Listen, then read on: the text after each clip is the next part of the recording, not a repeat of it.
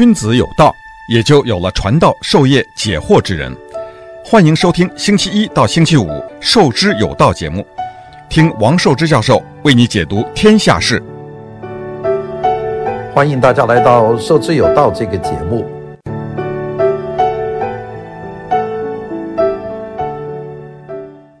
今天呢，我们和大家讲这个娱乐设计概论的第三次的讲课。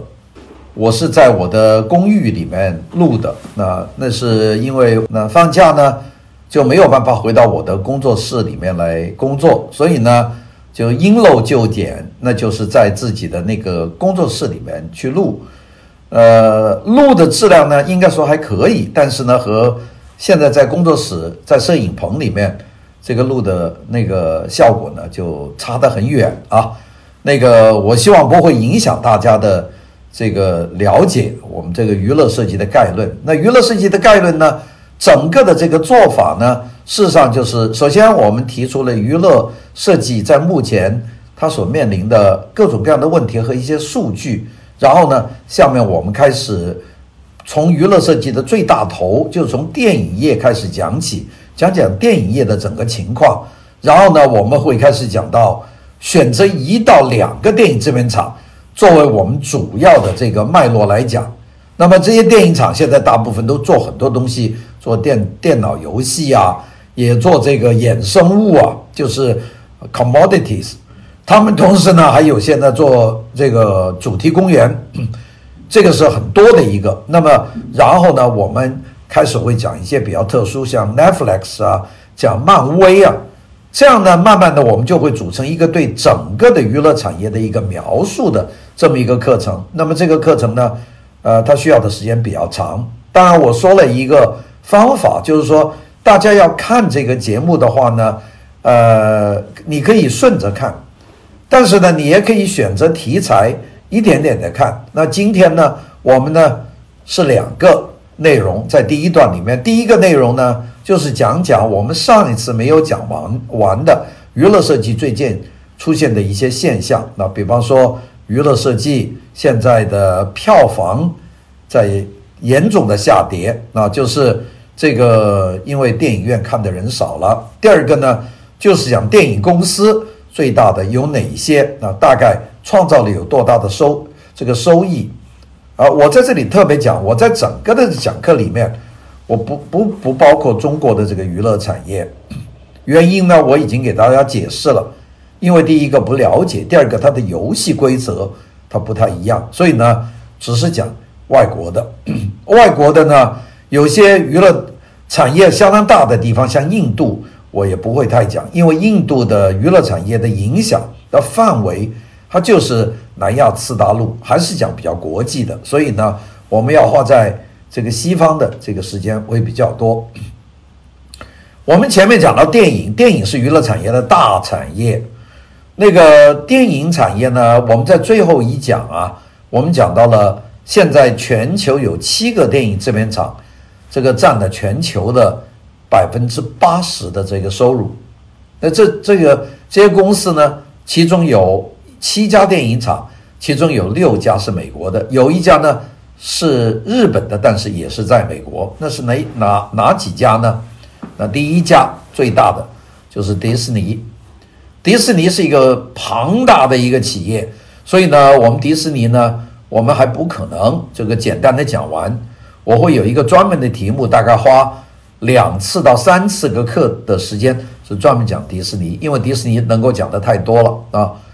迪士尼占了多大呢？迪士尼占了整个的这个。电影市场的百分之十八点二，这是迪士尼所占的，相当大。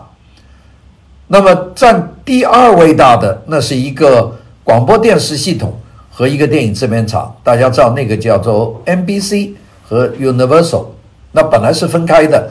NBC 是 National Broadcasting Corporation，是国家广播公司的这个简称。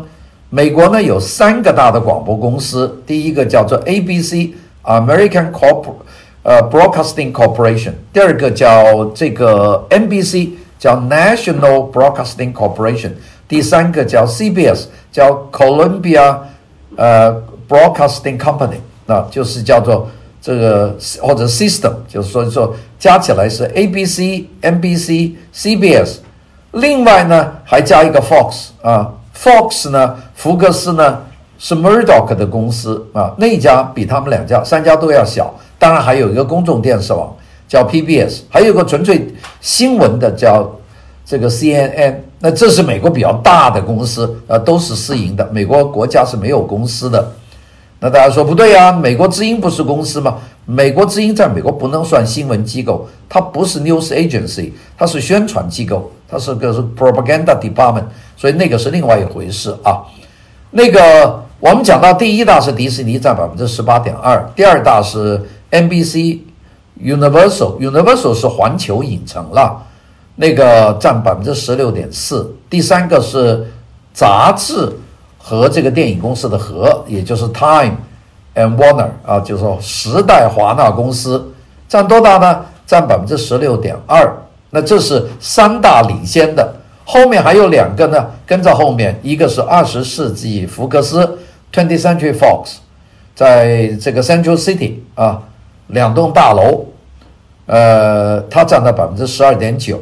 还有呢，就 Sony Pictures，就索尼公司占百分之十二点一。这个是全球五大，后面排的有很多不同排法，等下跟大家讲，但是都比不上这五大大。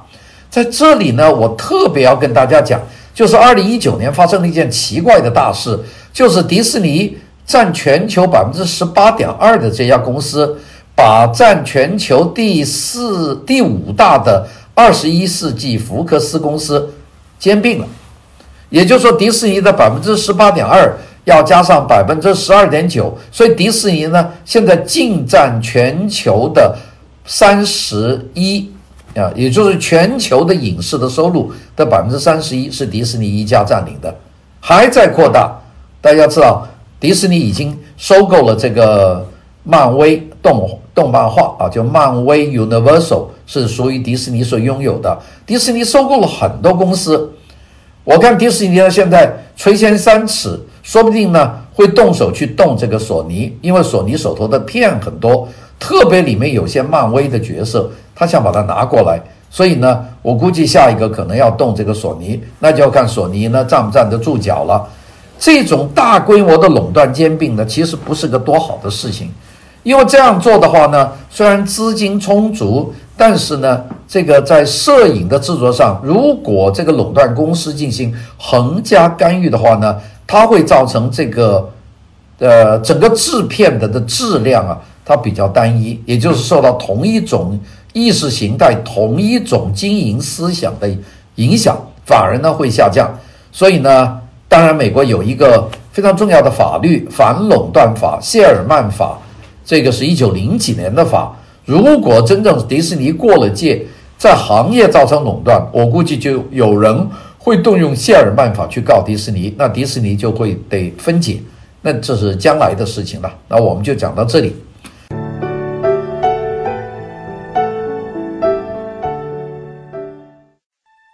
君子有道，也就有了传道授业解惑之人。欢迎收听《授之有道》节目，听王寿之教授为你解读天下事。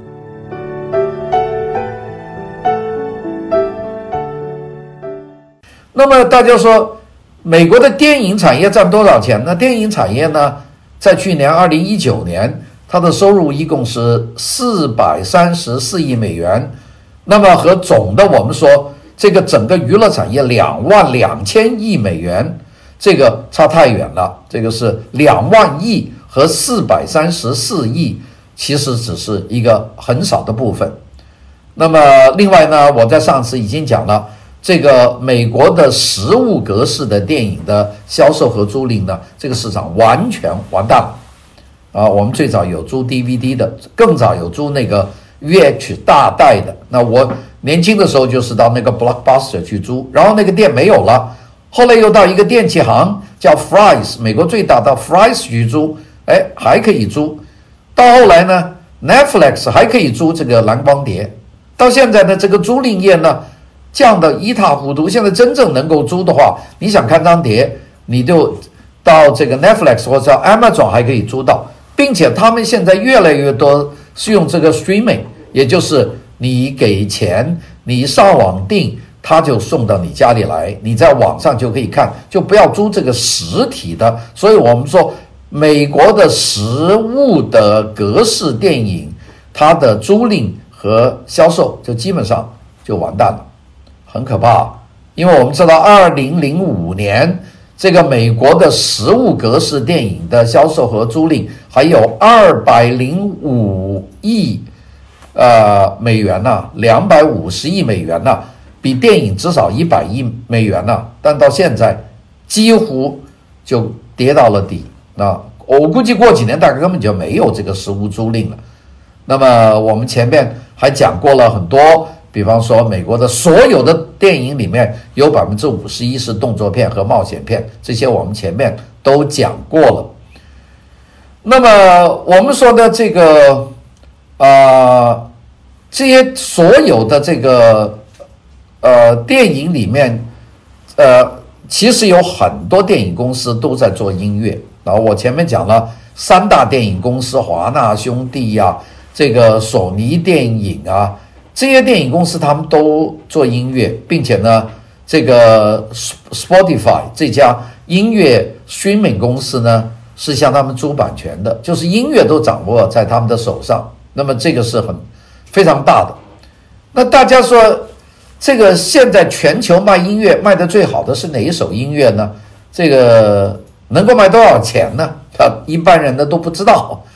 呃，外国人大概很知道。中国，因为我们熟悉我们的歌手了，呃，我们熟悉的歌手很多，比方说王菲要重新出来又来唱一首，可能又会创造一个新高，可能他已经过气了。那么新一代的歌手还是很红的。我们对我们。唱华语歌的歌手，不管是唱哪一种的，我们都觉得他们是大红歌手，非常多啊。那么对远东的歌手，像韩国歌手啊、日本歌手啊，我们兴趣也很大。但是呢，世界上这个视频最多的音乐，就是单次去下载看的这首音乐呢，是一个波多黎各人写的一首音乐，这个人叫 Luis Fonsi。Luis Fonsi 这首音乐叫做 Despacito。Despa 慢慢的提手步调，这个 Despacito 就是慢慢来。嗯，这首歌啊，我都上网去听了两次，因为我听不懂西班牙语，所以现在网上也挺友好。那有一种呢，他就把汉汉语打出来和西班牙语拼着就读。这首歌呢是讲一个男的喜欢一个女孩子，讲了很多恋爱的故事，也有一些比较露骨的。不过呢，我看很多。咱们的这个唱华语歌的人去翻唱这首歌，直接呢就用这个西班牙语唱，唱得津津乐道，但是不知道它里面讲什么。后来我把那个歌词对了看呢，可能啊甚至真是有点露骨哈、啊。所以这首歌呢有点奇怪，大家知道这首歌在马来西亚给禁了，就是因为它它露露骨了，完全是性的描写。但是呢，咱们要不听懂的话呢，你就是听这个。这首歌啊，Despacito，听这首歌呢，你觉得这首歌是的确是很好听啊。这个这首歌手啊，这个本来演他下这个点下载有多少次呢？大家想想，呃，这个这个我没见过有这么高的。以前的那个包括 Michael Jackson 这些歌的下载，包括我早年我小时候的披头士的下载，那跟这个没法比。下了多少次呢？那。现在是二零二零年的五月份，我昨天晚上看那个下载的这个 Spotify 的那个下载数字是五十二亿二千万次，五十二亿次，全球人口七十亿人，也就是全球人口有一多半都下载，当然不是了，可能有很多人呃呃下载一次又一次，但是这个是你想他每播一次给他呃几厘钱。也不得了啊！这个就是下载最多的这个歌曲，那这个就是我们讲到这个产业有多大，就是做得大不得了。这首歌译成中文的名字，我们呢把它叫做《慢慢来》哈，慢慢来啊。这首《慢慢来》，大家可以上网听到的。这首歌我们听不懂西班牙语呢，呃，完全没有问题。如果听得懂的话呢，呃，过分露骨啊，这首啊，这个当然后来很多人去改唱这首歌了，现在翻唱的多了，有粤语啊。有汉语啊，有英语，有法语啊，有荷兰语，有意大利语，有波斯语，有日语，有韩语，有蒙古语，有越南语，有阿拉伯语，有印尼语，有很多。最后呢，啊，在马来语，结果在马来西亚摘了，因为马来西亚的检察官特别心细，一听说不行，这家伙这么露骨，国家电视台给他封了。我我不知道这个慢慢来在中国有没有被封，我不知道啊。不过呢，这个歌呃比较露骨，不过也无所谓啊。一个男的跟一个女的好，挑逗的语言，讲爱的这个过程，我觉得不应该有什么很大的问题吧。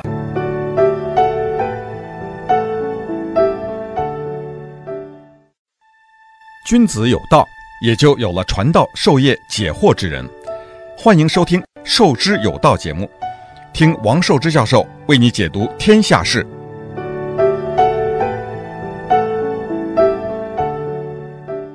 好了，我们讲了这个也算是一点饭后茶余了。讲了这个慢慢来的这首歌啊，现在那个我们知道，现在移动视频的消费量每年的增加是多少呢？所谓移动视频呢，就是拿了一个这个。iPad 或者拿拿了一个 iPro 啊 Max，你拿着周围去看，这个叫移动视频嘛。呃，固定视频就在家里有一个电视机，你固动嘛。移动视频的消费每年增长多少呢？我讲了讲来，大家都吓人。按照去年二零一九年的 YouTube 的报告，移动视频的消费每年增长百分之百，就每年翻一番，这个量是巨大的。所以有些时候。你都不能不承认这一点，所以为什么我说我这个讲课，现在都要想办法能够吸引这个移动消费视频的人来看，否则的话呢，你去讲建筑，你去讲娱乐，他没有人看，他要回到家里坐到电脑面前要来看，那你这这个客户就很少啊，所以呢，你总是希望更多的人来看，这个是呃非常大的一个事情。好，这个呢，我们就把最近的关于这个娱乐设计的几个有趣的问题，我们都给大家讲了，包含了很多数字、百分比。好，这个就讲到这里。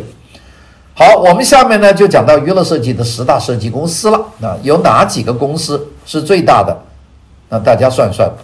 这个当然最大的，我们说迪士尼，这是其中的一个 Walt Disney，因为他把二十世纪福克斯买下去了，所以他现在占这个呃百分之三十一。占全球的百分之三十一，而美国又占了全球的百分之八十，所以迪士尼呢独占鳌头，占了很大一个分量。那么其他的有哪几家呢？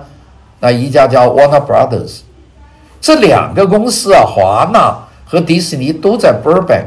那大家如果没有去过洛杉矶呢，就不太熟悉啊。这个呃，Burbank 在什么地方？Burbank 在洛杉矶靠北一点，不在好莱坞，在好莱坞要。过去，那大家知道，哈利波特后面有一个山叫 Hollywood Hill，叫好莱坞山。好莱坞山当中有一条高速路，啊，这条高速路呢，我们叫 Hollywood Freeway，啊，叫好莱坞快车道。你呢就离开了这个，从好莱坞你就开车进入这条山，过了好莱坞那个山，那个横着一条路呢，那条公路叫幺三四号这个州道。你幺三四的那个路口。那个地方那就是 Burbank，你从幺三四你上去呢，你就马上截到了二百一十号这个洲际公路，就是二百一十号和幺三四交界那个地方，那个小小的 town 就叫 Burbank，那过来叫 Glendale，Glendale 一个小城，Glendale 有一个公司叫梦工厂，Dreamwork，Dreamwork 在美国排十大，要排到第十位，就最小的一个。那么，但是在 Burbank 呢，就有最大的了，一个有 Walt Disney 的总部，迪士尼的总部在这这里。这在 Glendale 呢，就就 Walt Disney 的 TV，就是我迪士尼的电视台，在这个 Glendale 都在旁边啊。你要顺着二百一十号、一百三十四号走的话，你就能够看见那些上面的两个迪士尼这个建筑很容容容易认，它是一个非常重要的一个后现代的设计师叫 Michael Graves 设计的。那个几个柱子，每个柱子上是七个小矮人，七个小矮人顶在上面的一个罗马山花啊，就这么一个，就这么一个雕塑，很很难的密实，并且颜色很鲜艳。这是八九十年代的后现代主义。哎，如果现在做，肯定不会做这么一个建筑了。那么就是迪士尼的一个标志性的建筑，它的办公楼和它的动画车间，它主要在这个里面。但是它的好处就是，你进了迪士尼那个大院呢，你可以看看迪士尼最早的公司，就是沃尔特·迪士尼先生在那里建立的公司呢，都在那个院里面。哦，不过我告诉地方，这地方不能旅游的啊，你是需要有关系才能进去的，你不能说我想进迪士尼去逛逛，那是不可能的。特别是进到他们的这个工作的车间，那我因为和他们那里有很多的这个业务关系，也有很多学生在那里工作，就去过好多次啊，看见他们的每个阶段的工作啊，形象的设计啊，参加他们的 seminar 讨论会啊，都见过很多。那迪士尼就在那里，你从迪士尼出来，开个车走几个弯，就有一个很古老的门，那个上面就写的 Warner Brothers，就是华纳兄弟，那是世界第二啊，大家记住。啊，华纳兄弟是不得了的，并且现在和时代结合起来，就变成 Time Warner，这是一只一个巨大的公司啊，这是其中的一个。第三个就是 Sony Pictures，索尼电影公司呢，它里面其实很大的，它其中分出一个叫 Sony Picture Group，就专门拍电影。因为索尼公司的位置就不在 Burbank，它在哪呢？它在 Santa Monica。也是洛杉矶靠西，快到海边，还不到，大概是 Santa Monica 的那个城市的大概二十几街。那它有，它有这个呃一一街、二街、三街、四街，从西往东排。过了一街以后，再往上，那就是所以水边排，一都所有的街道好像都二十六街完了以后。它的街呢就很奇怪，就是用大学名字起的，这是 Santa Monica 一个特别，哈佛大街、哈佛路吧，Harvard Street、耶鲁大街、MIT、Stanford、呃 UPenn 都有的，非常有文化。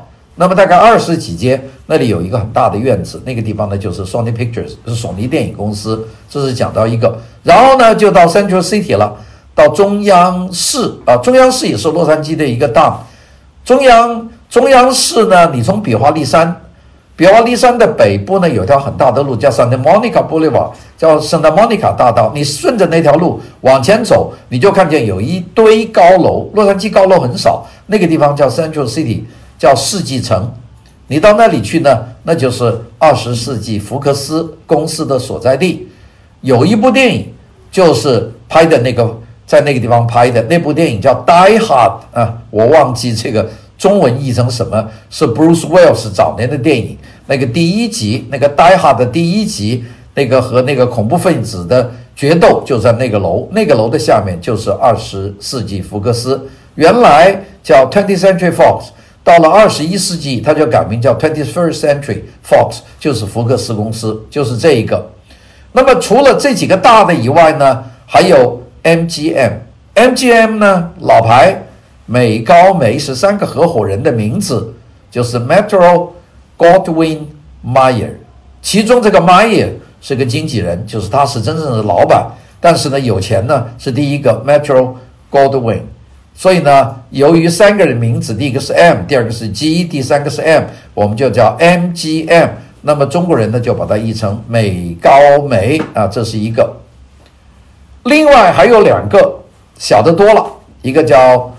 Longskey，啊 L Lion's Gate 就是狮门，狮子的门啊，这个我们单独的讲，也是跟公司的结构有关系。还有一个呢，恐怕就不存在了，就是 Weinstein，就是我说因为性丑闻给人告了，现在坐监狱，估计判了无期徒刑，就是这个 Harvey Weinstein。他有个弟弟叫 Bob Weinstein，不知道他的弟弟能不能撑撑得住，但是我想这个 Harvey 不在，他的弟弟。未必能够扛得住这样的一个这个这个事情。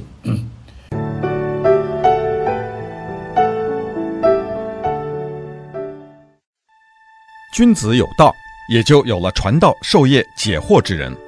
欢迎收听《授之有道》节目，听王寿之教授为你解读天下事。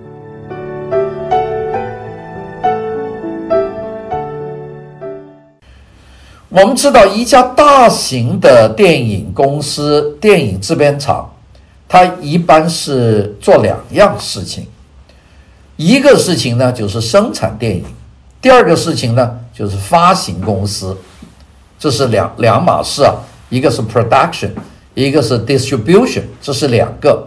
那生产电影呢，就要制作了，制作前面还有创作了。所以我们讲娱乐设计，其实主要的是在电影怎么生产，就是我们从概念的形成、故事的编写、分镜头、分镜头本，一直到电影的拍摄、制作、特技、混成、混音，一直把它变成了拷贝，或者变成这个数码的产品，然后呢，才交给下一个部门，就交给这个发行部门。那发行部门呢，就跟院线有关系。那这是一个。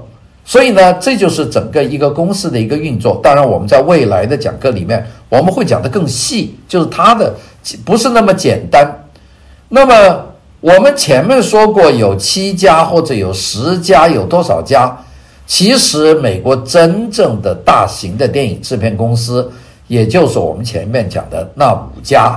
大家记不记得我们前面跟大家讲过有五家公司？这五家公司就占了美国的百分之八十，其他的都算不上多大的。这五家，这个了不就迪士尼第一家，环球第二家，时代华纳第三家，二十一世纪福克斯第四家，索尼第五家。现在最大的第一家迪士尼。把第四大的这一家二十一世纪福克斯兼并了，所以呢就变成四家。所以我们经常说十姊妹、十二姊妹、七姊妹，其实算不上。现在应该说四姊妹，大概就这么多。如果二零一九年以前就是五姊妹，现在就是简单多了，就四姊妹。这就是这么整个这一个过程。自从好莱坞的黄金年代三十年代以来，这个五大都很活跃。最晚是索尼，那索尼呢是后来居上，但索尼有基础，他进来他把哥伦比亚吞了，所以哥伦比亚手头在索尼买的时候，哥伦比亚手头已经有两三千部电影了。所以索尼不是赤手空拳进入好莱坞，他是进来就买到一个金库啊。大家知道，电影制片厂最宝贵的。就是他的电影的故事和电影拷贝的储蓄，因为他有了这么多故事，他可以随便用啊，并且可以反复用啊。大家讲蝙蝠侠拍了多少次啊？超人拍了多少次啊？谁拥有这个版权，谁就可以无限的用下去啊。我们看这个漫威，漫威动画，他如果把这些电影都做了，这个第一 Phase 一一直做到这个。Phase 二、Phase 三，然后第一季节的全部二十二个全做完了，再做第二个，再做第三个。如果再过二十年，他觉得不过瘾，他又可以把它从头做，因为这些电影是属于他的资料库，他随便怎么做。所以呢，索尼虽然来的晚，但是索尼进来呢，是一口气买了一大堆电影，就买哥伦比亚的电影都归了他。所以呢，索尼呢手头有东西。嗯，那我们在这里讲呢。就是讲为什么很多人说国内的电影跟好莱坞电影呢，在竞争上、技术上都已经水平很高了。中国什么特技啊、摄影啊、导演啊等等，都已经比他高了。我们缺什么呢？我们没资源，我们手头电影少。一直到八十年代为止，中国一个电影制片厂一年生产几部电影，并且那些电影呢还没法再用。你你想想，我们小时候看的那些电影啊，那些。具有很强烈政治的电影，什么《渡江侦察记》呀，这个《铁道游击队》呀，《地雷战》《地道战》呢，这些都算是呃北京电影厂的这些资源，或者上海电影制片厂的资源。但这些资源呢，他拿到手上，他的商业用处不大。你再翻拍，再翻拍，什么小兵张嘎，你用不了多少，就包括小花。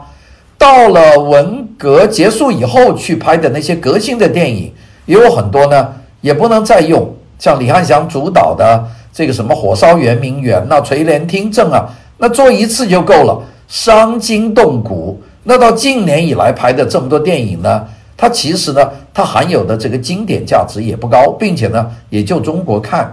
所以呢，我们说我们要跟他们竞争，第一点就从片源上面，我们就吃大亏。就是没东西用，当然我们现在可以用《水浒传》的，或者是《三国演义》《红楼梦》的那个可以用，不过那个太长，你用一次啊，那是伤筋动骨，并且呢，一般都是用在电视剧，那拍不了电影。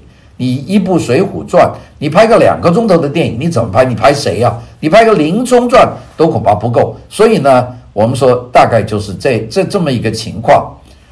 那么我们所谓的这个环最大的环球电影公司，这个最大的这几个吧，我们说从好莱坞的黄黄金年代以来，就是迪士尼呀，啊，早年派拉蒙了。这个是五巨头的几个成员，还有环球了、哥伦比亚了。那么这这这是最早的，迪士尼呢也是冒上来的，这样的就变成五个。那我们再数一数，最早的是派拉蒙、华纳、环球、哥伦比亚，然后迪士尼，这就是五个，这是最早的。那这个是五十年代左右，到了中期以来呢，就开始改变了啊。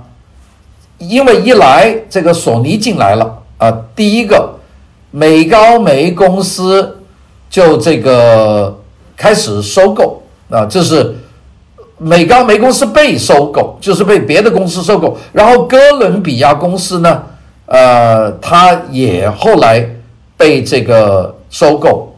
最后呢，三星影业，那当时美国一个小影业公司又被索尼电影公司收购，就变成一个。所以索尼呢，就由于收购了别的公司，所以索尼变成了五巨头，就是刚才我们讲的，呃，二十一世纪福克斯、华纳兄弟、环球影业、迪士尼、派拉蒙啊，六大电影公司叫索尼、美高梅啊。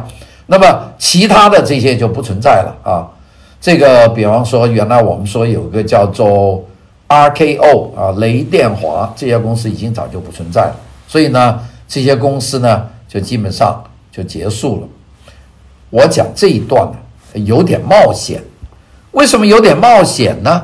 因为这些公司呢，他们随时他们还会这个呃兼并的，就是我们讲这个二十世纪福斯、呃，他就给兼并了。所以呢，现在非常难讲。